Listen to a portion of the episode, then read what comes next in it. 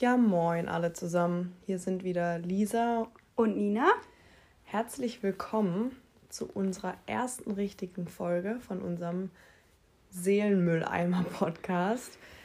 Äh, wir haben es uns hier ganz gemütlich gemacht im Bett und wollen ja heute über Magersucht sprechen, vor allem über Ninas Krankheitsverlauf. Und wir fangen erstmal an mit ein paar Eckdaten zur Magersucht. Ähm, und dann kommen die Fragen an Nina. So, ich fange jetzt mal an mit Zahlen, Daten und Fakten. Alles rund um die Magersucht. Die Infos haben wir ähm, von der Webseite der Bundeszentrale für gesundheitliche Aufklärung. Und die sagt zum einen, dass 0,3 bis 0,6 Prozent der Frauen im Alter von 12 bis 35 Jahren betroffen sind und äh, Frauen dabei deutlich öft häufiger betroffen sind als Männer. Und ähm, jedes Jahr kommen ungefähr zwischen 9 und 15 Frauen und ein Mann auf 100.000 Menschen an Neuerkrankungen hinzu. Und ähm, die häufigsten Neuerkrankungen ähm, kommen bei 15- bis 19-Jährigen vor.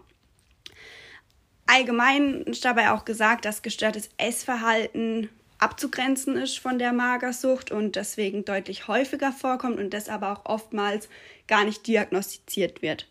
So, was ist die Magersucht denn überhaupt? Also es, viele kennen es vielleicht auch unter dem Namen Anorexia nervosa oder Anorexia. Und typisch für dieses Krankheitsbild ist ein Gewichtsverlust, anhaltendes Untergewicht, Angst vor der Zunahme oder vom Dicksein Charakteristisch dafür ist auch die ständige Kontrolle der Nahrungsaufnahme. Das kann in Form von Kalorien zählen oder festen Essenszeiten oder sonst irgendwas sein. Ähm, viele essen wenig Hochkalorisches, also hauptsächlich Leitprodukte oder sowas. Ähm, man beschäftigt sich außerdem sehr, sehr stark mit den Nahrungsmitteln und äh, entwickelt Rituale beim Essen. Also zum Beispiel man schneidet immer alles ganz klein oder isst sehr, sehr langsam und dann gibt es auch viele, die die Nahrungsmittel einteilen in schlecht, gut oder nur in Ausnahmen essbar. Manche äh, neigen auch dazu, zusätzlich Medikamente einzunehmen, zum Beispiel um schneller abzuführen und auch viel Sport zu treiben, was dann auch in die Orthorexie reinrutschen kann.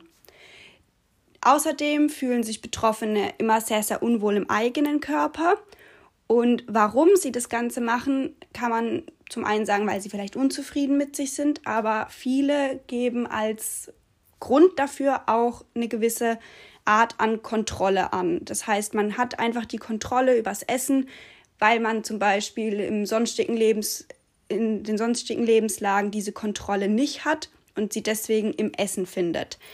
Die Folgen von dem, hauptsächlich von dem Gewichtverlust sind, vor allem hohe Reizbarkeit. Einem ist eigentlich alles gleichgültig. Es ist einem komplett egal, was die anderen gerade zu einem sagen. Man hat eine depressive Stimmung, die sich dann darin äußert, dass man sich zurückzieht, wenig Interesse an anderen Menschen zeigt und die Freunde vernachlässigt. Ähm, anfangs ist diese Kontrolle über das Essen noch meistens freiwillig und ähm, schlägt dann aber relativ schnell um in den Zwang. Und meine Therapeutin hat zum Beispiel immer gesagt, ähm, die Anorexie ist wie deine beste Freundin, die dir ständig sagt, du darfst es jetzt nicht essen oder du musst jetzt Sport machen oder sowas. Und dann ist, ist man eben in diesem Zwang gefangen und findet dort dann keinen Ausweg mehr. Und der einzige Ausweg ist dann meistens eine Therapie. Nina hat jetzt vor allem über die psychischen Folgen während der Krankheit gesprochen.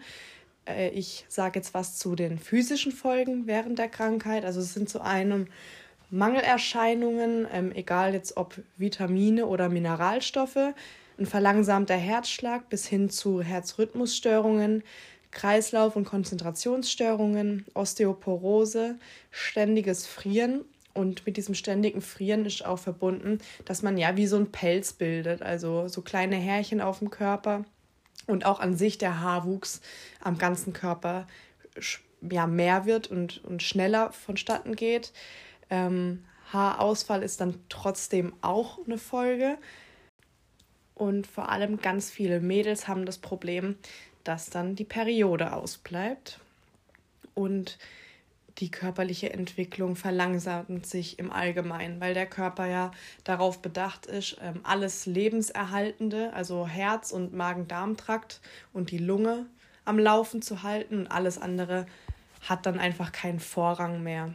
Ähm, Folgeschäden des Ganzen sind Nierenprobleme, Unfruchtbarkeit, wiederum auch die Osteoporose und ja, eine ziemlich starke Veränderung der Sexualhormone viele Mädels und Jungs haben dann tatsächlich vielleicht irgendwie gar keine Lust mehr auf irgendeine Form der Sexualität. Weitere Folgeschäden können zum Beispiel auch sein, dass man Probleme mit der Speiseröhre oder mit dem Magen bekommt. Das dann aber hauptsächlich, wenn die Anorexie in einer Mischform auftritt, hier dann ähm, mit der Bulimie zusammen. Es ist nämlich ganz generell zu sagen, dass die Anorexie selten alleine kommt und man selten an der isolierten Anorexie leidet, denn die ähm, Essstörungen sind selten ganz klar voneinander abzugrenzen und so kann es sein, dass jemand, der eine Magersucht hat, auch noch gleichzeitig an der Bulimie leidet, also dem Übergeben nach dem Essen.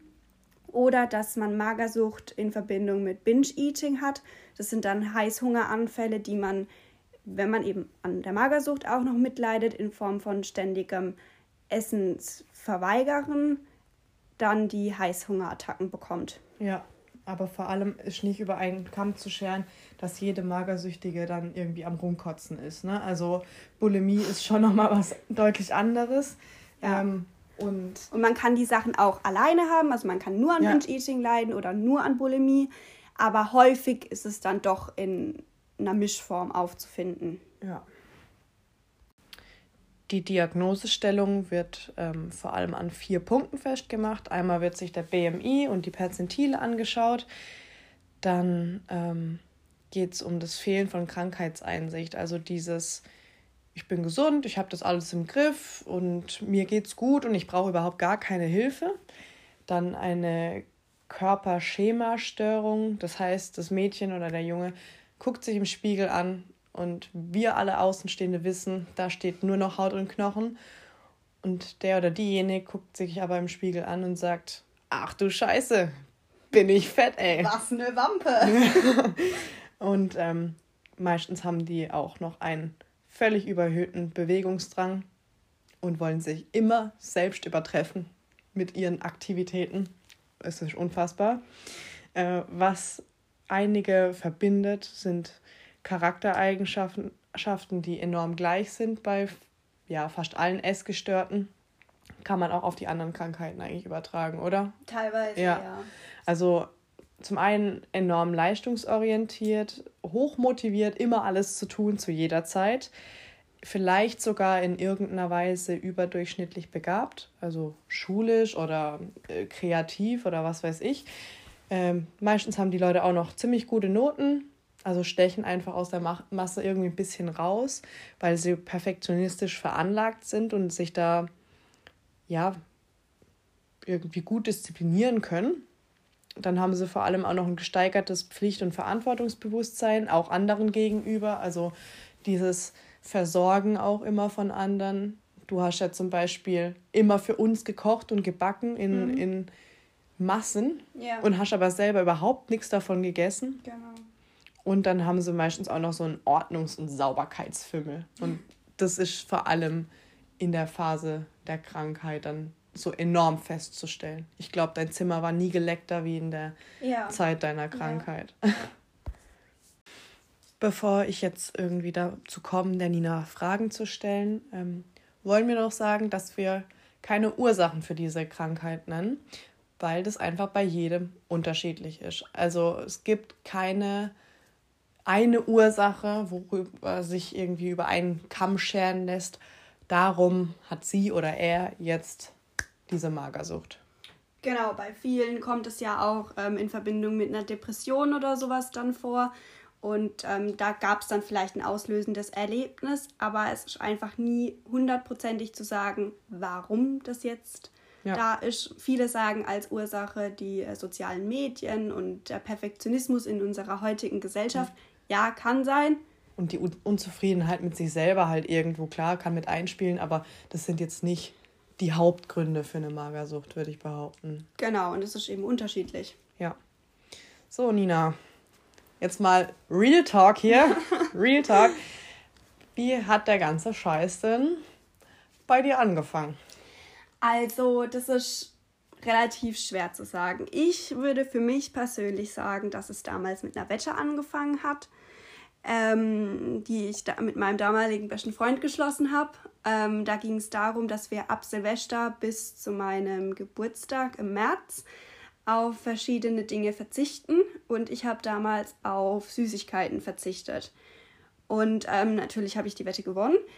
Und im Endeffekt war es dann auch so, dass unsere Familie ein bisschen so auf dem Abnehmtrip war und wir ja, keine. Unsere Eltern genau. wollten abnehmen, also die waren jetzt nicht stark übergewichtig oder so, aber die wollten halt mal was für sich tun und ein paar Kilos verlieren. Genau. Und, und, dann haben wir abends auf Kohlenhydrate verzichtet. Da haben wir alle mitgezogen. Genau. Und dann, ich habe eben keine Süßigkeiten mehr gegessen und habe dann eigentlich auch angefangen, Sport zu machen habe in der Zeit auch angefangen, Ballett zu tanzen und generell viel zu tanzen. Und ähm, weil das Ganze aus dem Grund, weil ich ein Auslandsjahr gemacht habe während der Schulzeit in England und ich eigentlich so die Angst hatte, alle, die in Amerika waren, haben zugenommen und haben mir erzählt, äh, wie geil das Essen dort ist und man muss ja alles probieren.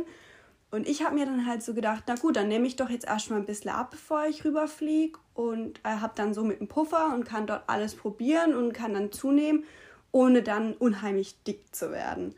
Und ich glaube, das waren bei mir dann eigentlich so die Anfänge, wo ich halt erstmal abgenommen habe und wo dann auch viele zu mir gesagt haben, oh, du bist ja voll durchtrainiert und so. Und ja, man muss dazu ja. sagen, dass wir beide noch nie in irgendeiner Weise übergewichtig waren. Nein. Also wir sind beide irgendwie schon immer, keine Ahnung, wir haben gute Gene, frag mich nicht. Ja. Wir sind schon immer schlank einfach. Ja. Und deshalb ist das dann auch bei dir so schnell so krass aufgefallen. Ja. ja. Da auf einmal hat die ein Bild gemacht und auf Instagram hochgeladen und man hat einfach ein fucking Sixpack gesehen. So andere ja. Leute trainieren dafür gefühlt ein Jahr oder zwei ja. oder drei. Und ähm, bei mir kam das sehr, sehr schnell. Ja. Ja. Und dann hat es halt auch angefangen, dass ich ähm, mich über Nahrungsmittel informiert habe, gerade auch wegen diesem Low Carb. Und dann geguckt habe, was kann ich abends noch essen und was eher nicht und so. Und das war alles ja. 2014. Genau. Und was war so dein größter Trick, um ähm, dieses Hungergefühl zu unterdrücken, Nina? Ja, also ich habe sehr, sehr viel getrunken, das muss man sagen. Also äh, das war nicht mehr normal. Ähm, ich werde jetzt hier auch nicht sagen, wie viel das am Ende war, weil ich glaube, das kann doch einige ein bisschen verstören. Ja. Ähm, ich habe wirklich sehr, sehr viel getrunken und das war. Also auch, Wasser, ne? Ja, Wasser. Wir reden gerade von Wasser. Genau. Ähm, das war auch nicht irgendwann mehr nur, um mein Hungergefühl zu stillen. Ich glaube, das war dann auch viel Angewohnheit und ähm, Ablenkung. Und was mir dann im Endeffekt, als ich in die Klinik gekommen bin, dann doch ein bisschen auf die Füße gefallen ist auch, weil ähm, mir die Ärztin dann damals erzählt hat, wenn du das so weitermachst, dann können sich deine Zellen auflösen, ja, weil und deine Nieren werden versagen. Richtig, also macht das ja. nicht. Viel trinken ist wichtig. Ich war aber auch schon immer jemand, der relativ viel getrunken hat. Also bei ja. mir war es nie ein Problem, wo man zu mir gesagt hat, du musst jetzt noch ein Glas trinken, du hast heute noch nichts getrunken. Das überhaupt nicht, aber das war dann irgendwann wirklich nicht mehr gesund. Ja, und was war dein kleines ich gönn mir jetzt mal. Das, ich glaube, das hat ja jeder so eine Sache, die ähm, man sich dann doch immer wieder genehmigt. Und das war bei mir Mentos. Ich habe ich hab am Tag, glaube ich, vier Stangen Mentos gegessen oder so. Ja. Einfach um irgendeinen Geschmack im Mund zu haben. Ja, genau. Nee, wenn ich daran zurückdenke, überall diese Mentos-Packungen, ich kann Mentos bis heute nicht sehen und essen. Ich auch nicht. Da, ver da vergeht es mir absolut. Ja. Ja. ja. Und ähm, genau, nächstes Ding. Du bist ja nach England. Ja. Eigentlich war geplant zehn Monate. Ja. Im Endeffekt waren es drei. Ja. Was wurde dir da von unseren Eltern gesagt? Weil du hast ja hier in Deutschland schon abgenommen gehabt. Ja. Und äh, was war da los nochmal vor England? Da hast du auf einmal doch noch eine Kurve gekriegt und irgendwie zugenommen. Ja. Weil Mama und Papa gesagt haben, so. Lassen wir dich nicht fliegen. Sonst lassen wir dich nicht fliegen. Ja. Und was war da in England los, dass du gemeint hast, so, jetzt erst recht, ihr Wichser? Äh, weiß nicht. Also, es war halt auch so, dass ich in England den. Also, man muss sagen, ich habe einen relativ schlechten Start gehabt. Ich war bei einer mhm. Gastmutter nur. Ich wollte eigentlich gerne in der Familie war dann bei einer Gastmutter, die auch noch Teppichboden hatte und ich habe eine Hausstaubmilbenallergie, also das ging gar nicht. Ähm, und dann bin ich. Und es war alles mega unaufgeräumt. Und es war so ne? dreckig. Ich habe den ersten Tag, als ich dort war, habe ich erstmal nur alles geputzt. Das war wirklich, die hat mich auch den ganzen Tag alleine gelassen, also ich hatte Zeit. Und dann habe ich mich an meine zuständige äh, Local Coordinatorin dort, also das sind so Sozialhilfen, sag ich jetzt mal, die das dort koordinieren, gewandt und habe gesagt, das geht nicht, ich kann hier nicht bleiben. Und äh, die lässt mich auch den ganzen Tag allein, was soll ich denn hier machen? Ja, und dann hat die sich darum gekümmert, mich in eine Familie oder halt in eine andere Gastfamilie zu stecken und das hat dann auch sehr, sehr schnell geklappt. Und ähm, dann war es so, dass wir meiner Gastmutter mitgeteilt haben, dass ich gehen werde. Und das Einzige, was sie dann dazu zu sagen hatte oder zu fragen hatte, war, ob sie denn dann weiter Geld für mich bekommt. Nee, das war halt nicht so und dann war sie angepisst. Dann bin ich in eine wunder, wunder, wunder, wunder, wundervolle Familie gekommen, mhm. wirklich. Also ähm, ich hatte einen kleinen Bruder und es war wirklich alles super perfekt.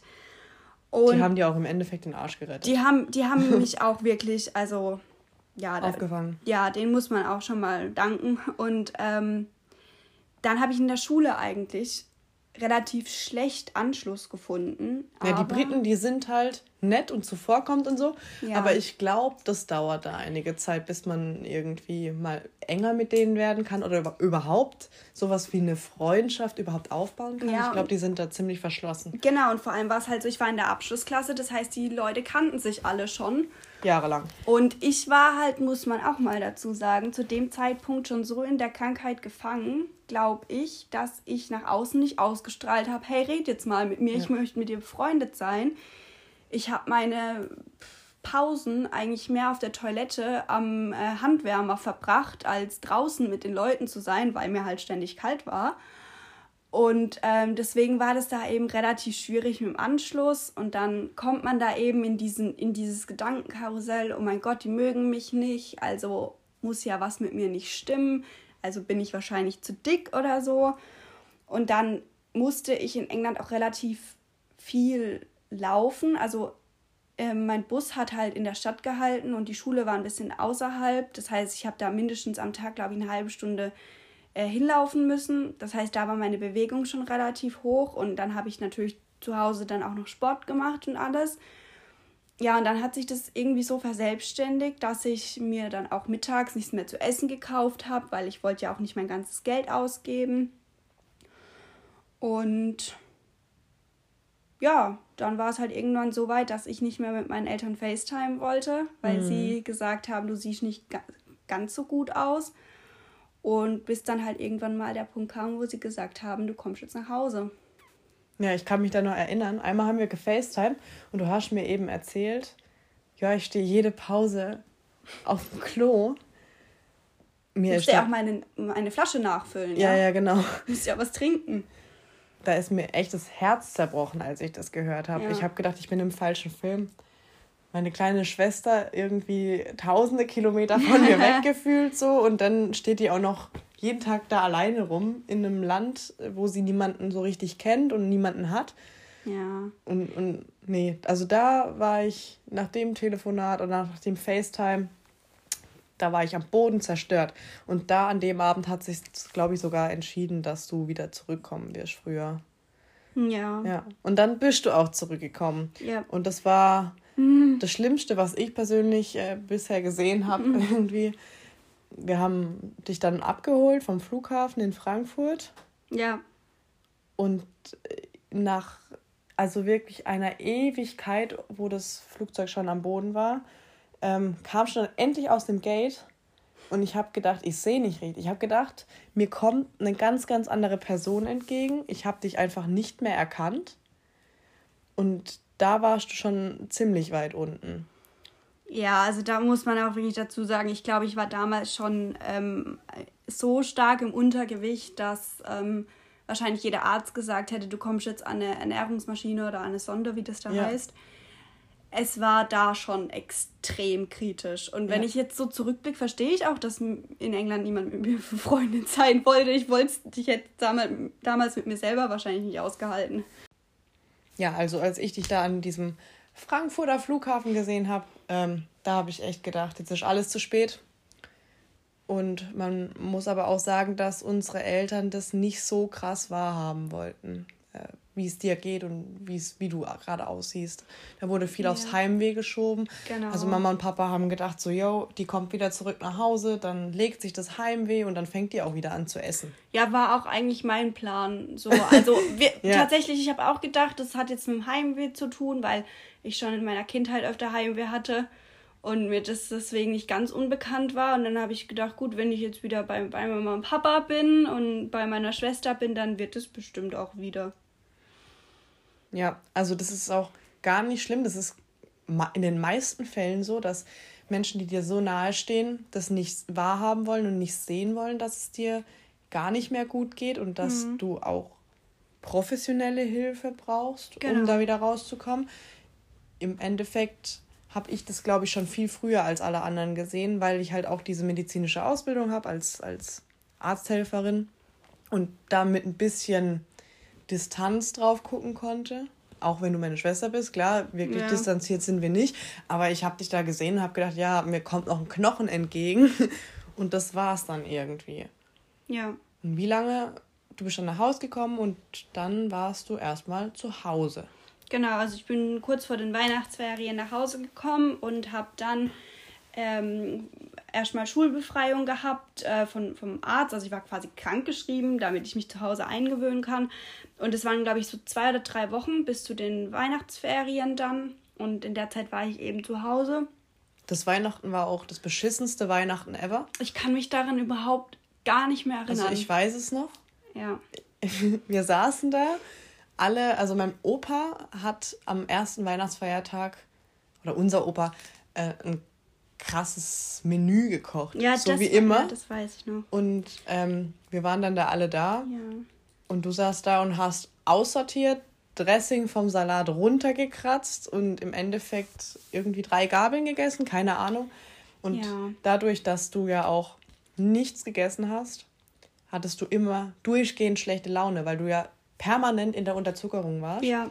Und an dem Abend ist der Papa dann mit dir irgendwie nach zwei, drei Stunden auch schon wieder weggefahren, weil ja. es einfach nicht funktioniert hat, weil ja. du eigentlich, man hat das Gefühl, du bist jeden Moment vorm absoluten Zusammenbruch und ja. fängst an zu heulen und wir können dich alle gar nicht mehr fangen. Ja, man muss also wirklich mal dazu sagen, dass, dass meine Familie da schon ganz, ganz starkes Verständnis gezeigt hat und die haben mich dann auch alle wirklich in Ruhe gelassen. Und ich glaube, da haben auch ganz viele schon gewusst, mit der stimmt was nicht, die kann da gerade gar nichts dafür. Ja, man hat es ja gesehen. Also. Ja. ja. Und ne? ähm, ja, also die haben dann auch nicht irgendwie zu mir gesagt, jetzt ess doch das noch leer oder so. Ja, unser Opa schon. Ja, teilweise. Aber ich glaube, der. Der hat es auch nicht böse gemeint. Nee, null. Der konnte halt nicht verstehen, warum das Kind nicht einfach isst, wenn genau. es doch Hunger hat. Genau. Ne? Ja.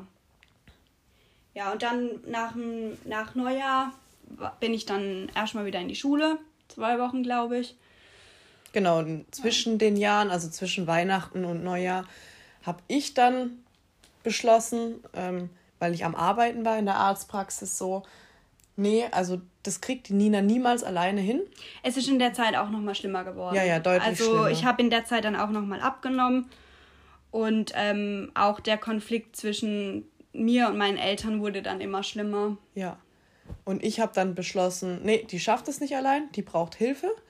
Und dann habe ich beim Kinderpsychiater angerufen, der mhm. einzige, der halt zwischen den Jahren da war und meinte, ich brauche einen Termin für meine Schwester. Und dann meinte die Frau, ja, ja, so in zwei, drei Monaten wäre irgendwie was frei. Und ich so, nee, das geht nicht, sonst ist die tot. Mhm. Ja, warum denn? Und dann habe ich ihr halt gesagt, was du zu dem Zeitpunkt gewogen hast und wie groß du bist und wie alt. Ja, und dann hat selbst die geschluckt am anderen Ende und gesagt, mhm, ich schau mal eben.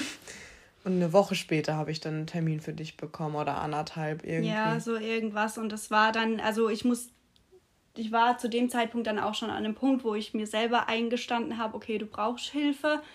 Ich habe einfach gesagt, ich schaffe das selber alleine nicht mehr und mir war auch klar, dass ich das zu Hause nicht schaffen werde, weil ich Angst hatte, dass ich zu Hause unkontrolliert zunehme und ich mir mhm. da eingeredet habe, einfach in der Klinik wird es überwacht und ist ja auch so und ich werde da nicht unkontrolliert zunehmen.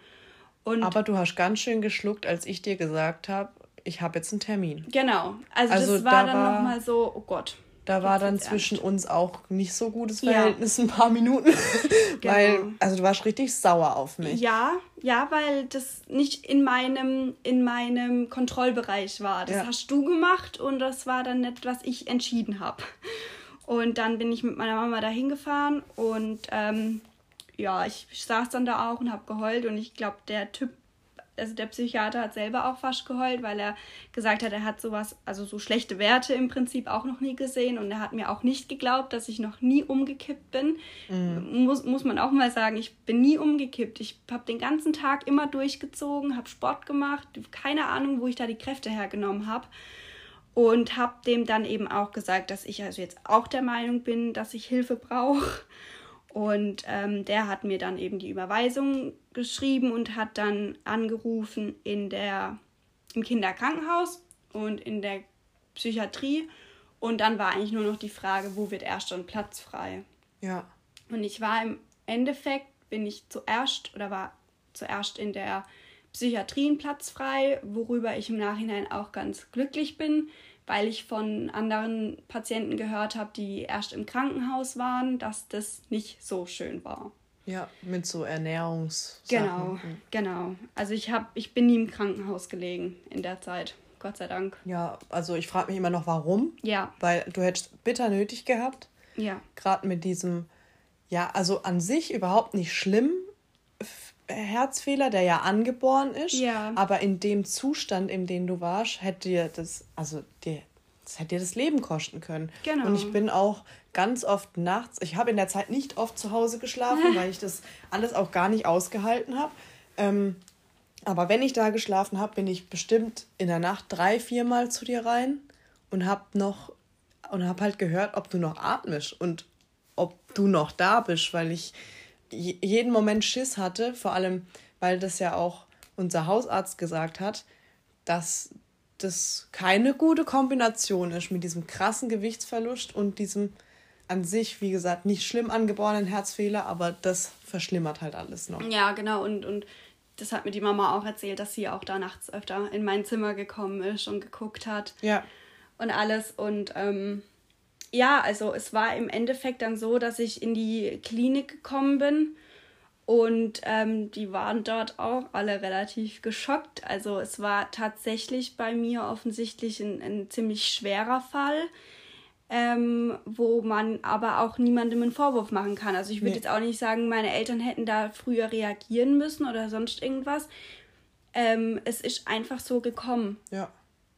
Und das Außergewöhnliche bei mir im Prinzip war dann auch, dass es bei mir keinen krassen Auslöser gab. Ich hatte auch, wie ich vorhin erläutert habe, keine Mischform. Ich hatte die isolierte Anorexie, das heißt, ich habe auch nie unter Depression gelitten oder mm -mm. sonst irgendwas. In der Zeit, klar, war ich depressiv verstimmt. Ja. Ähm, aber ich bin eigentlich ein viel zu lebensfroher Mensch. Und wo war der Punkt, äh, wo du damals gesagt hast, okay, jetzt brauche ich wirklich Hilfe? Gab es da wie so ein Schlüsselerlebnis für oder? Also ich glaube, das war eine Kombination aus ganz vielen Sachen. Das erste war ja schon in England. Da war ich ja eine Woche bei Freunden in London äh, in den Ferien, in den Herbstferien. Und ähm, die Mutter von der Familie, die hat mir da auch ganz arg geholfen und hat zu mir gesagt, hol dir Hilfe, wenn du brauchst, weil sie da auch schon gesehen hat, dass es mir nicht so gut geht. Das war ein Punkt, wo ich gedacht habe, okay, vielleicht sollte ich mal gucken, dass ich auf jeden Fall nach Hause komme. Und ähm, dann gab es natürlich gerade so an Weihnachten und an Neujahr, das weiß ich auch noch. Neujahr war ich bei meiner Tante und ähm, ich hatte da mit ganz krassen Magenschmerzen oder Bauchschmerzen zu kämpfen weil ich Verstopfungen hatte, äh, weil ja auch nicht, nichts nachgekommen ist an Essen. Und habe dann natürlich weiterhin Sport gemacht, weil das ja auch die Verdauung fördert und so. Und dann habe ich aber irgendwann gedacht, es wird nicht besser. Mhm. Es wird einfach nicht mehr besser. Und, und es gab ja auch eine Situation, wo wir beide zusammen im Bad standen. Erinnerst du dich? Ja. Also ja. ich war irgendwie duschen und habe mich dann in Unterwäsche geschmissen und du hast mich einfach angeguckt, warst völlig fassungslos ja. und hast angefangen zu heulen und hast dann gesagt, ich will einfach auch mal so aussehen wie du. Ja, also ich habe irgendwann schon gemerkt, okay, das ist nicht mehr normal. Ich meine, ich habe immer, wenn ich mir jetzt Bilder von früher angucke, dann denke ich mir so, oh, krass. Also ja. so habe ich mich damals nicht gesehen. Ich wusste, dass ich zu dünn bin aber ich habe mich nie so krass gesehen, wie es eigentlich war. Und deswegen wusste ich schon, auch weil halt alle um mich rum so eine Panik geschoben haben und gesagt haben, Gott, wie siehst du denn aus? Ja. So, wusste ich schon, dass da was nicht stimmt. Und ich habe mich ja auch körperlich immer schlechter gefühlt. Also ich habe ja wirklich gemerkt, wie ich immer antriebsloser werde und keine Kraft mehr für nix. Und das war immer so aufstehen, Sport machen nichts trinken, essen. überlegen, was kann ich denn überhaupt essen. Ja. Und dieser tägliche Kampf einfach. Und dann immer ins Bett gehen und hoffen, dass man irgendwie am nächsten Tag noch aufwacht, weil man ja eben selber auch nicht weiß, was der Körper macht. Und ja. da habe ich irgendwann gemerkt, da muss ich jetzt raus. Also so, so kann es definitiv nicht weitergehen. Ja.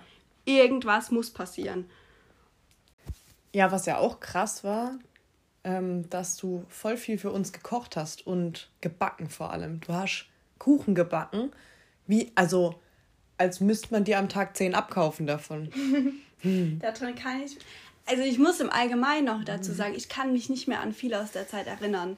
Ich glaube, das verdrängt man. Ich, ich glaube, das ist so ein Schutzmechanismus vom Körper ja. und der eigenen Psyche, dass man Dinge verdrängt, die so scheiße waren. Genau, also ich weiß ganz viel, was ich da gemacht habe, nicht mehr. Manches kann ich mir noch so von Bildern oder so zusammenreimen oder von, ich habe damals ja auch ähm, so ein Essenstagebuch geführt und so.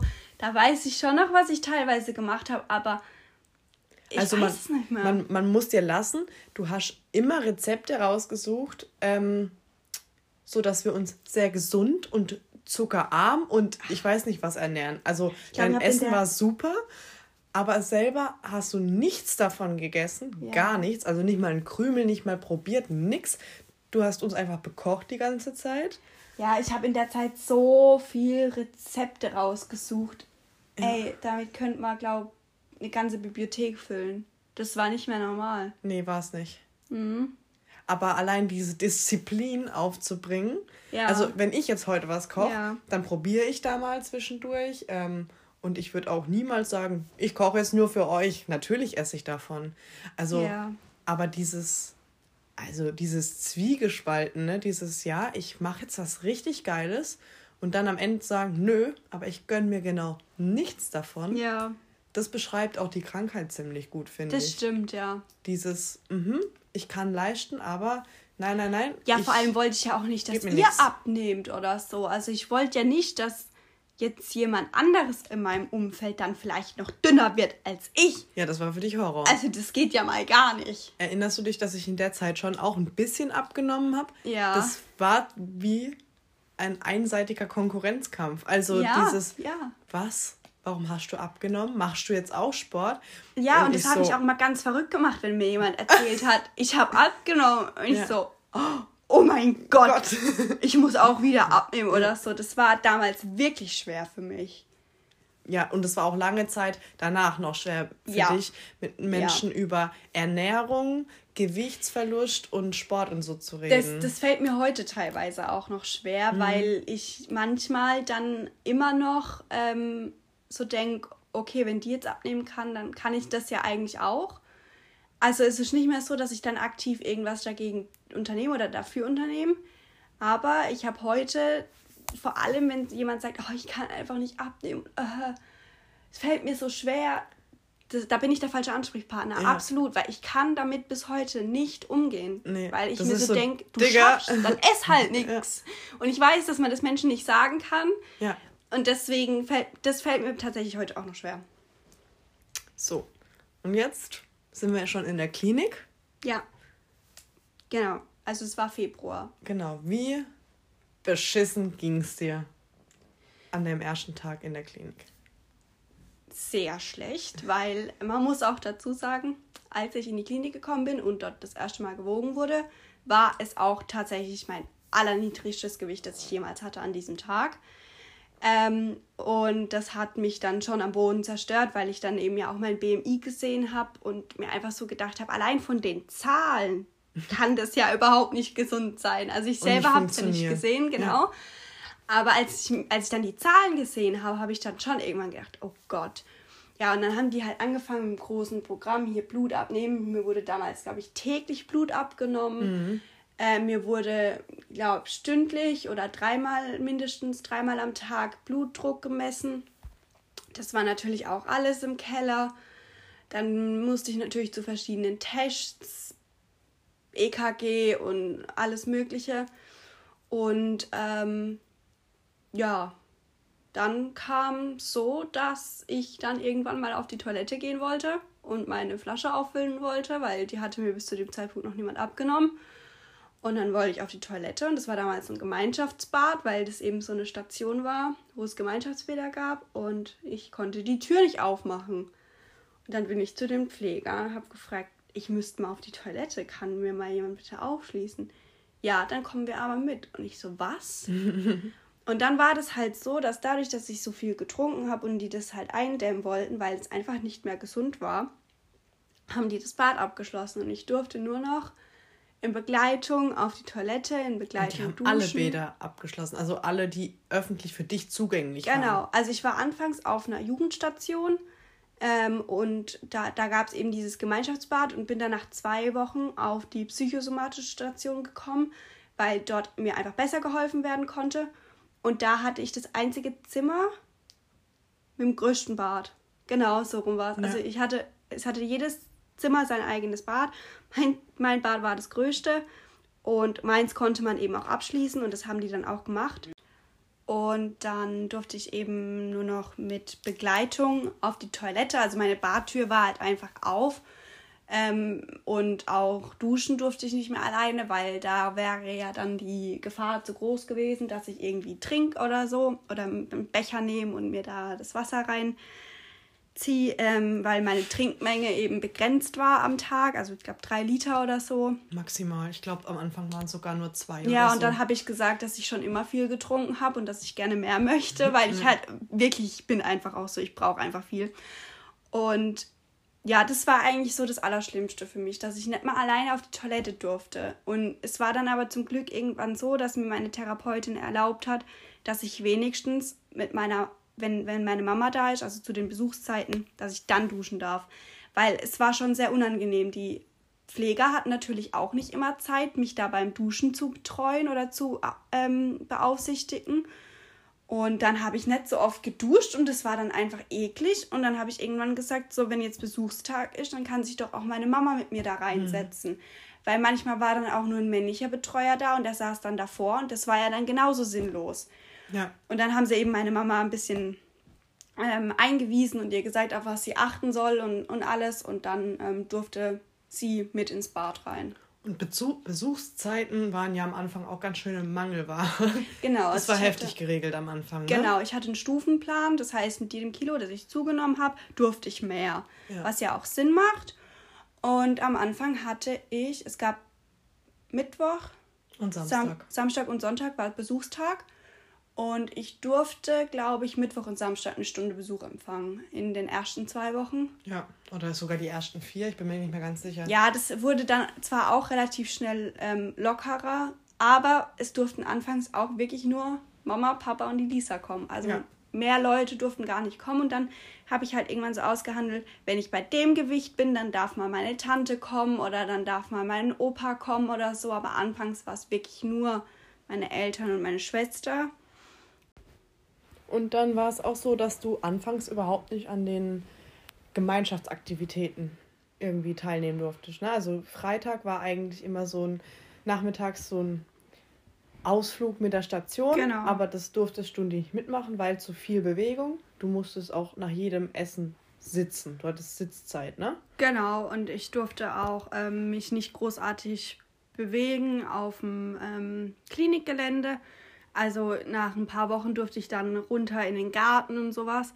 Ähm, aber anfangs war ich wirklich nur auf der Station und ähm, habe eben auch hauptsächlich unter Beobachtung eigentlich alles machen dürfen nur. Ja, also die wollten dich halt komplett, komplett im Blick behalten und schauen, was du machst und wie du deinen Alltag gestaltest, mehr oder weniger. Genau, ja. Und eben nach dem Essen musste ich immer sitzen und ähm, durfte halt dann auch nicht mit abräumen oder so, was mir schon schwer gefallen ist, weil ich halt von zu Hause gewohnt war. Man räumt seinen Teller ab und das war dann halt dort nicht mehr so.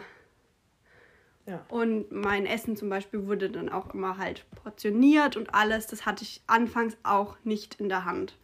Nee, also du musstest am Tag so und so viel Kalorien essen und es wurde irgendwie alles abgewogen, damit du auf jeden Fall ähm, auf diese Gesamtzahl kommst dann, ne? Genau, und ich weiß auch noch, anfangs hatte ich halt, also man steigt dann mit ähm, einer gewissen Anzahl an Mindestkalorien einfach mal ein. Und ich weiß noch, in der ersten Chefarztvisite, die wir hatten, äh, habe ich dann irgendwann gesagt, ja, aber ich habe jetzt halt wieder Hunger. Also ich würde gern mehr Kalorien essen, weil äh, mir reicht es gar nicht. Ich habe wieder richtig Hunger. Und dann haben die auch nur gelacht und gesagt, ja, wir, wir erhöhen deine Kalorien so. Aber das war dann für mich eigentlich auch ganz schön, weil ich gemerkt habe, okay, ich habe wieder Hunger und ich habe auch ja. wieder irgendwie ein bisschen Spaß dran zu essen, auch wenn es Klinikessen war. Aber ja. Ja, so schlecht ist es ja Gott sei Dank nicht ja. bei uns im, im Krankenhaus. Ich habe eine Zeit lang ein FSJ gemacht, auch in dem Klinikum. In der Scheiße. ähm, und eigentlich, also wenn da Essen über war von den Patienten und wir keine Neuaufnahmen hatten, dann habe ich das auch echt gern gegessen. Ja, das stimmt. Das, das war eigentlich immer ganz lecker. Und du musstest dir also, wie wir festgestellt haben, immer gewisse Sachen erarbeiten, dadurch, dass du zunimmst. Genau, ja. Das heißt, ich durfte auch anfangs nicht in die Klinikschule, äh, weil ja auch geistige Anstrengung Kalorien verbraucht und ähm, das wurde dann auch stundenweise erhöht. Also anfangs durfte ich gar nicht, dann durfte ich mal eine Stunde, dann waren es zwei Stunden und, und sowas. Genau, es war einfach bei jedem Gewicht irgendeine neue so Einschränkung, Goodie, die aufgelöst ja. wurde. Genau. So ein Goodie, das wieder freigegeben wurde. Genau. Ja. Und es war eigentlich auch ganz gut. Und ich erinnere mich irgendwie, dass du dann nach einer gewissen Zeit, also ich glaube, das erste Mal war nach zwei Wochen und dann wieder so nach ein paar Wochen später, da hattest du dann die Eingebungen, ähm, ich packe jetzt alle meine Sachen zusammen, räume mein Zimmer auf und wenn Mama und Papa kommen, dann nehmen die mich einfach wieder mit nach Hause. So, ich habe keinen Bock mehr hier zu sein, ich ja. will hier weg. Ja. Was war da los? Also, es war so, dass ich ein paar Wochen vorher, das, ich weiß nicht nämlich wieder, wann das war, paar Wochen vorher hatte ich meinen 16. Geburtstag und da war ich noch nicht an einem Punkt, wo man, wo mein Stufenplan gesagt hat, okay, du darfst jetzt nach Hause. Aber dadurch, dass es mein 16. Geburtstag war, haben mich die Therapeuten dann doch nach Hause gelassen für ein paar Stunden. Vier oder fünf maximal. Ja, ich glaube, ja, irgendwie sowas. Und es hat auch zum Glück gut geklappt. Also ich habe dann auch zu Hause ja was gegessen und, und sowas. Und ähm, dann habe ich für mich eigentlich so gedacht, ja, genau, klappt doch alles. Läuft doch mhm. gut. Ich habe auch in der Klinik an sich nie irgendwie Probleme gehabt mit dem Essen. Und dann habe ich für mich einfach beschlossen, meine Therapie ist hiermit jetzt beendet. Also ich esse ja und mir geht es ja auch gut und mhm. alles. Und dann habe ich halt gedacht, ich packe jetzt einfach mal mein Zeug, weil es war auch so an dem Tag, das war ein Wochenende, da war jeder weg. Ich war die Einzige, die noch auf Station war, weil ich eben nicht raus durfte. Und dann habe ich halt gedacht, gut, dann packe ich jetzt mal meine Sachen und wenn Mama und Papa dann kommen, dann nehmen die mich mit. Ist nach hinten losgegangen, war da nicht so, aber ich habe es dann auch im Endeffekt überlebt. Ja, aber es hat ich meine mich zu erinnern, dass es ein Gespräch gab, auch mit der Betreuerin, die an dem Wochenende ja. da war. Ja. Und ich glaube, Mama und Papa und du, ihr saßt mit der Betreuerin bestimmt eine Stunde da drin und habt darüber gesprochen, dass es jetzt definitiv nicht der Zeitpunkt für dich ist, tatsächlich nach Hause zu gehen. Genau, und ich bin dann auch am Ende des Tages zu der Einsicht gekommen, dass es vielleicht doch ganz sinnvoll wäre, noch da zu bleiben. Aber das war eigentlich so ein ziemlicher Tiefpunkt in der ganzen Sache. Ja. Ich habe sonst eigentlich immer relativ gut mitgemacht. Also wie ich das jetzt beurteilen kann, nur da habe ich wirklich gesagt, es reicht. Ja, und so ein Punkt war dann auch nochmal erreicht, ähm, als deine ja, Therapeutin gesagt hat, du musst weiter zunehmen und du hast aber gesagt, ich mache nur bis zu einem gewissen Gewicht mit und danach könnt ihr versuchen, was ihr wollt. Es geht mir dann am Arsch vorbei, da habe ich keinen Bock mehr drauf. Genau, also es war so, dass ich von Anfang an schon im Aufnahmegespräch gesagt habe, bis zu einem gewissen Gewicht werde ich problemlos mitmachen, das kann ja. ich jetzt schon sagen. Danach weiß ich nicht, wie es weitergeht, weil ich dann einfach vor dieser Zahl auf der Waage Angst hatte und deswegen nicht wusste, ob ich dann da noch meine Bereitschaft aufrechterhalten kann, mitzumachen. Ja. Und als ich dann an diesem Punkt war, kam auch eine andere Patientin, die, ähm, so wie ich das dann mitbekommen habe, ungefähr mit dem gleichen Gewicht kam, wie ich damals war. Und mir wurde dann der Spiegel so vorgehalten. Und dann habe ich gesagt, okay, ich höre jetzt auf. Ich ja. habe dann einfach keine Kraft mehr gehabt und ähm, wollte einfach nicht mehr. Hat dann da so wie eine Konkurrenz an, also so ein Konkurrenzdenken angefangen oder, oder so dieses, ich bin jetzt ein bisschen neidisch auf sie und ich möchte auch wieder so sein? Oder? Ich, ich weiß es ehrlich gesagt gar nicht. Ich meine mich zu erinnern, dass es damals so war, dass sie von allen in Watte gepackt wurde. Mhm. Und ich war dann in einer gewissen Weise schon ein bisschen stolz auf mich, sagen zu können, okay, ich war offensichtlich mal genauso oder bei mir war es, glaube ich, noch schlimmer, ich weiß es nicht. Und ich habe es jetzt schon so weit geschafft. Da habe ich dann schon ein bisschen so gedacht, äh, guck, guck mich doch mal an, du mhm. kannst es schaffen so. Aber ähm, ich habe einfach dann gemerkt, also es hat in irgendeiner Art und Weise einfach auch getriggert, ne? Also ja, ja. Muss man, muss man schon so sagen, eigentlich, ja. Und im Endeffekt war es aber, glaube ich, auch ganz gut für dich, dass du in einer allgemeinen psychosomatischen Station warst. Also jetzt genau. nicht explizit in einer Klinik für Essgestörte. Genau, also ich glaube, das muss zwar auch jeder für sich selber ähm, rausfinden. Für mich war es aber, glaube ich, ganz gut, dass ich nicht nur mit Essgestörten in einer Klinik war, weil ich sonst wahrscheinlich diesen Konkurrenzkampf einfach viel zu stark ausgetragen hätte. Ja, und es gab ja insgesamt schon ein paar Leute, die auch ja. Essstörungen hatten. Ja. Und ganz am Anfang gab es auch jemanden, der dich da schon ja, mit runter hätte ziehen wollen. Ja. Aber Gott sei Dank warst du da stark genug zu sagen, nee, die Scheiße, die du abziehst, die ja. habe ich nicht nötig, das mache ich nicht. Weil genau. der hat ja auch tatsächlich, wie auch immer, geschafft, Essen zu verstecken, obwohl Betreuer mit dabei ja, waren. Ja, also das waren, es waren teilweise auch Gerüchte, da geht ja dann viel rum und alles. Ja. Ähm, aber ich glaube, ich wäre niemals so weit gekommen, wenn ich nur von diesen Leuten umgeben gewesen wäre, weil bei mir damals auch immer noch im Kopf war, du bist die krasseste hier. Also mir hat, ja. mir hat jeder immer gesagt, wir hatten noch nie so einen Fall wie dich das war so krass bei dir und weiß es ich was, dass du überhaupt noch lebst und so. Und das hat mich irgendwie immer krankhafterweise stolz gemacht, dass ich der krasseste ja. Fall hier bin und trotzdem irgendwie schaff.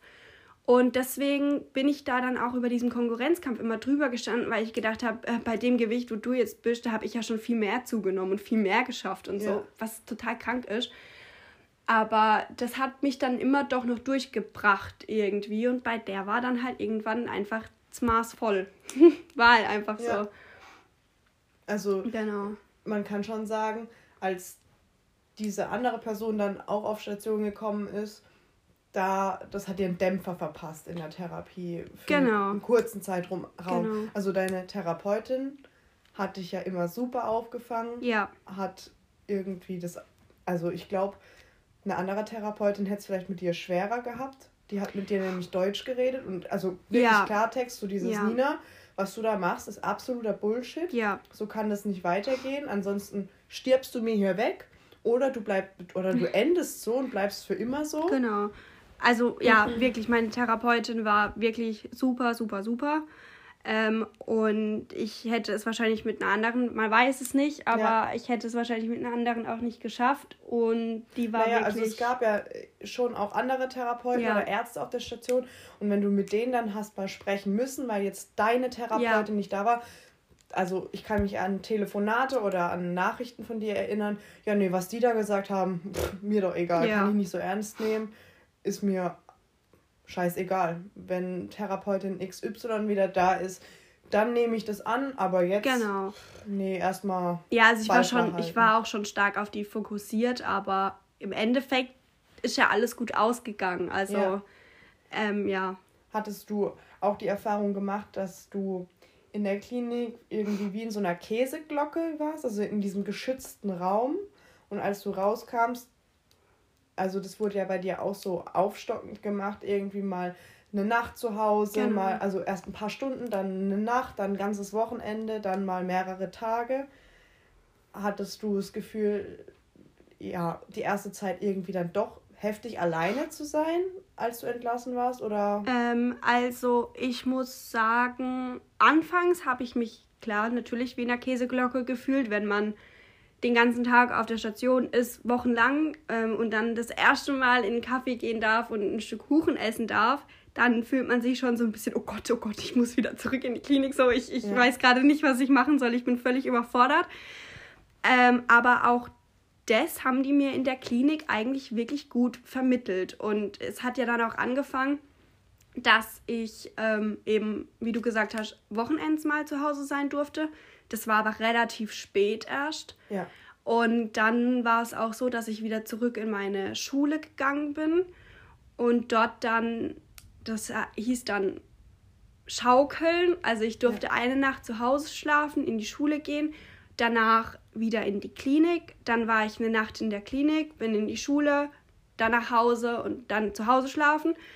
Und das war auch so ein neues Konzept, das die dann da ausprobiert haben mit mir quasi. Hm. Und das war so eine halb Tagesstation quasi. Ja. Also ich war schon noch in der Klinik, hatte dort auch mein Zimmer, war aber auch teilweise zu Hause und ich glaube, das war das Beste, was mir passieren konnte, weil ich ja. eben probieren konnte, wie es zu Hause klappt. Und ich wusste aber, am nächsten Tag gehe ich wieder zurück in die Klinik und ähm, habe dann dort wieder meine Ansprechpartner. Und ähm, ich war ja dann auch noch, nachdem ich an meinem Endgewicht war, musste ich ja auch noch ein paar Wochen in der Klinik bleiben. Waren zwar nur zwei, obwohl es eigentlich hätten vier sein sollen, aber irgendwann ist dann halt auch mal gut. Und dann bin ich nach Hause gekommen und da habe ich dann natürlich erstmal wieder abgenommen, was aber völlig normal ist. Es ist aber nie wieder ähm, in den kritischen Bereich gekommen. Also mhm. das waren dann alles so ein, zwei Kilo, die völlig in Ordnung waren, die, die, die normal sind, wenn man wieder in den Alltag kommt. Und dann, wir haben ein großes Haus, dann rennt man halt mal die Treppen dreimal am Tag hoch und runter, weil man noch was aus dem Keller holen muss dann hat man einfach eine andere Belastung.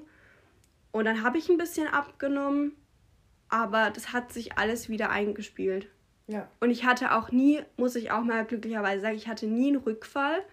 Ich hatte vielleicht mal ein paar Rückschritte, aber nie einen kompletten Rückfall. Ja. Also ich denke, gerade deine Therapeutin meinte ja auch, also dein Krankheitsbild war ja wirklich schlimm deshalb hast du dich ja auch so besonders gefühlt ja. teilweise. Ähm, und eigentlich, glaube ich, hätte niemand damit gerechnet, dass du tatsächlich nie mehr zurück musst in diese Klinik. Also ja. ich glaube, ich habe einige von den ähm, Leuten, die da gearbeitet haben und so, schon irgendwie ein halbes Jahr später oder so dann da wieder gesehen. Ja. Oder auch als dann ein anderes einschneidendes Erlebnis in unserem Leben kam, wo unsere Tante leider verstorben ist, die ja für dich ja, also eine ganz, ganz enge Bezugsperson war, da hatten alle total Angst um dich. Ja. Also dieses, oh Gott, jetzt ist diese Bezugsperson weg. Ja. Jetzt hat die wieder einen Rückfall oder so. Ja, und, und das war damals, weil eben alle so Panik gemacht haben, eigentlich nur noch mehr Motivation für mich, genau da nicht mehr hin zurückzukommen. Genau, und alles, und das uns allen irgendwie zu beweisen, sage genau. ich jetzt mal. Nee, ich stehe da drüber, vielleicht mache ich jetzt einen Rückschritt, ja, und ja. nehme zwei Kilo ab. Ja. Aber die habe ich nach sechs Wochen auch wieder drauf, mir doch egal. Genau, und ähm, ich glaube, da spielt aber auch, sag ich mal, mit rein, dass ich eben diese isolierte Anorexie hatte. Also ja. ich habe ich habe in meinem Leben noch nie Depression gehabt. Ich kann mir das auch nicht vorstellen, wie sich viele vielleicht nicht vorstellen können, ja. magersüchtig sein zu können. Ähm, und dadurch, dass bei mir nur die Magersucht behandelt werden musste, ähm, gab es eben nichts anderes, was damit reingespielt hat, was mich wieder hätte runterziehen können. Ja. Also kein Verhaltensmuster oder genau. so. Oder irgendwelche anderen Trigger, sage ich jetzt mal, ja. die dich dann halt irgendwie hätten runterziehen können. Also bei mir mit, der, mit den Depressionen, da gibt es schon Punkte, wo ich sage, okay, das erinnert mich jetzt so krass an den und den Tiefpunkt. Ja. Und ich glaube, wenn ich jetzt nicht aufpasse, dann geht es wieder komplett nach hinten los. So einschneidende Erlebnisse gab es bei dir nicht als Auslöser für deine genau, Krankheit. Genau, und ich glaube, da bin ich auch relativ, kann ich mich glücklich schätzen, ja. dass das so nicht ist. Ähm, aber ich bin halt auch einfach unheimlich stolz drauf, dass ich das so geschafft habe und wüsste auch, wie sehr ich viele Menschen ähm, verletzen würde oder ähm, einfach halt enttäuschen würde, wenn ich dahin wieder zurückgehe. Ja, enttäuschen nicht. Äh, ja. du kannst nichts dafür. Ja, aber. Das ist schon eine psychische Krankheit und du genau. ähm, sagst nicht, du stehst nicht morgens auf mit dem Anspruch, geil, yo, ich bin jetzt ab heute wieder magersüchtig. Genau. Das ist, ist ja ein schleichender Prozess. Genau. Und ich hoffe halt einfach auch, dass ich dann nie wieder zurückkomme. So. Ja. Aber ich glaube, dass dir auch gerade so harte Fakten wie ich habe jetzt irgendwie echt lange meine Periode nicht gehabt. Genau.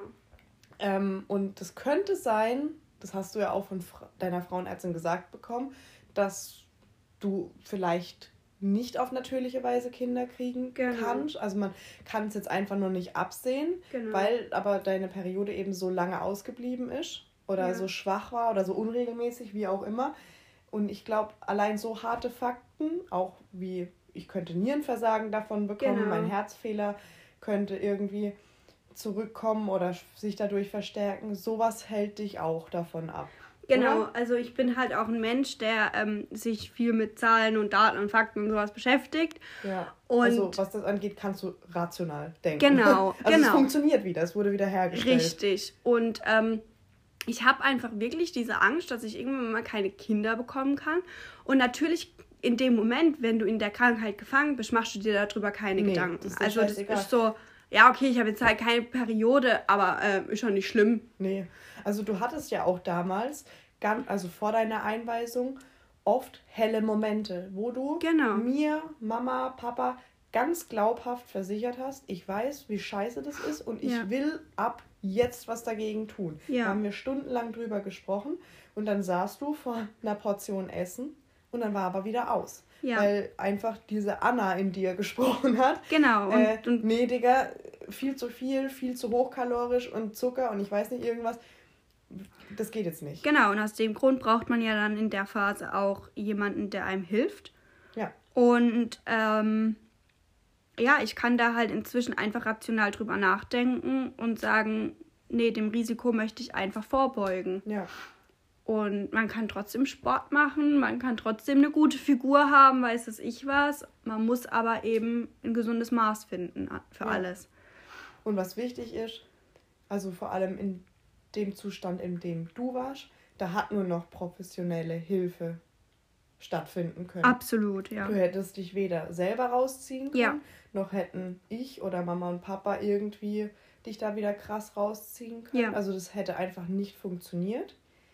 Und ich glaube, dass es wichtig ist, dass die Leute das auch wissen, dass es ab einem gewissen Punkt kein Zurück mehr gibt. Ja. Und dass es aber deshalb auch nicht zu verteufeln ist. Ja. Ähm, ich weiß nicht, würdest du noch mal in die Klinik gehen? Ähm, ja. Also ich muss sagen, wenn ich wirklich wenn ich damals eine ambulante Therapie gemacht hätte, das hätte nicht geklappt. Mir haben auch damals in der Klinik viele gesagt, du musst aus deinem täglichen Leben, aus deinem Umfeld raus. Ja. Das ist im Prinzip wie wenn man mit dem Rauchen aufhören will. Viele schaffen es ja auch nicht zu Hause, weil sie dann auf dem Weg zur Arbeit immer eine rauchen, an der Bushaltestelle. Diese Rituale, die man da hat, ja. die muss man durchbrechen, indem man rausgenommen wird. Und deswegen war das damals gut und ich würde es, glaube ich, auch jederzeit, wenn ich an so einem Punkt wieder bin, wo ich kein Licht am Ende des Tunnels sehe, das war damals bei mir so, dann würde ich das wieder machen. Mhm. Okay. Ja. Und was auch wichtig ist, wir haben mit Absicht nicht darüber gesprochen, was für so Tipps und Tricks du damals noch so an den Tag ja. gelegt hast, damit du nicht essen musst oder äh, um andere zu verarschen oder ja, also da einfach irgendwie was vorzumachen. Zu Verhüllungstaktiken. Genau, das haben wir mit Absicht nicht gemacht. Ja. Wir haben darüber gesprochen, dass du viel getrunken hast, also viel Wasser getrunken ja. hast. Aber ähm, ja, mit anderen Sachen wollten wir jetzt nicht triggern. Genau. Und, und vor, ja. vor, allem Gewicht und Größe. Genau. Das wollten wir jetzt auch nicht preisgeben. Also glaubt mir Leute, es war sau ekelhaft. es war nicht schön anzusehen. Also eigentlich war überhaupt kein weiblicher Körper, also das gar nicht mehr vorhanden ja. und auch sonst kein Körper. Es war wirklich einfach widerlich. Ähm, aber wir wollen jetzt hier mit den Zahlen halt auch niemanden triggern, genau. der vielleicht eine Essstörung gerade hat ja. oder eine hatte und sich von den Zahlen dann beeindruckt fühlt oder eben nicht und sagt, genau. das kann ich jetzt toppen. Genau. Das wollen wir hier nicht auslösen. Das genau. wäre ein ganz falscher Weg. Ja, auf jeden Fall. So, und damit ähm, würde ich auch fast schon sagen, unser Interview ist hiermit beendet. Wir haben jetzt ziemlich viel erzählt. Falls doch noch irgendwelche Fragen offen sind, dürft ihr die natürlich gerne stellen. Ähm, wie ihr merkt, haben wir damit kein Problem, darüber zu reden und äh, vor allem auch ich nicht über meine Krankheit zu sprechen. Ähm, genau, und nochmal zur Info, falls ihr gerade mit solchen Problemen zu kämpfen habt oder jemanden im Umfeld kennt, der vielleicht solche Anzeichen hat, dann ähm, sprecht mit eurem Hausarzt, sprecht mit ähm, Menschen, die sich damit auskennen oder ruft die Telefonseelsorge an unter der Nummer 0800 dreimal die 1 0 dreimal die 1. Das schreiben wir euch auch alles nochmal in die Infobox. Und ja, ich ja. glaube, das war's für heute. Genau. Das war das Wort zum Sonntag. ja. Und in der nächsten Folge. In der, in der nächsten Folge geht es dann um die Lisa, um das Krankheitsbild der Depression. Und was alles so dazugehört bei mir. Genau. Weil das ja nicht das Einzige ist so. Ja, und ähm, ich denke mal, da werden wir auch wieder ein Interview führen. Ja. Diesmal dann von mir an die Lisa. Und genau. Dann wünschen wir euch in dieser Corona-Zeit, die geprägt ist von Ausgangssperre und Kontaktverboten. Ich glaube, ich spinne. Way. Danke an Baden-Württemberg. Echt, was soll denn der Scheiß jetzt? Egal. Auf jeden Fall, wir wünschen euch eine schöne Zeit. Passt auf, auf euch auf. Bleibt gesund. Ganz wichtig, gesund bleiben. Genau, Nerven nicht verlieren. Körperlich und psychisch. Richtig. Gesund bleiben. Sich viel um sich selber kümmern und mit sich selbst auseinandersetzen. Aber auch nicht zu viel, weil ja. Gedankenkarusselle sind auch nicht so geil. Genau. Ja. Und wenn euch jetzt langweilig sein sollte, dann folgt uns doch gerne mal auf Instagram. Ja. Erzählenmülleimer mit UE. Genauso könnt ihr uns natürlich gerne eine Mail schreiben an seelenmülleimer.gmail.com. Und ansonsten war's das. Dann hören wir uns nächste Woche Sonntag wieder. Genau.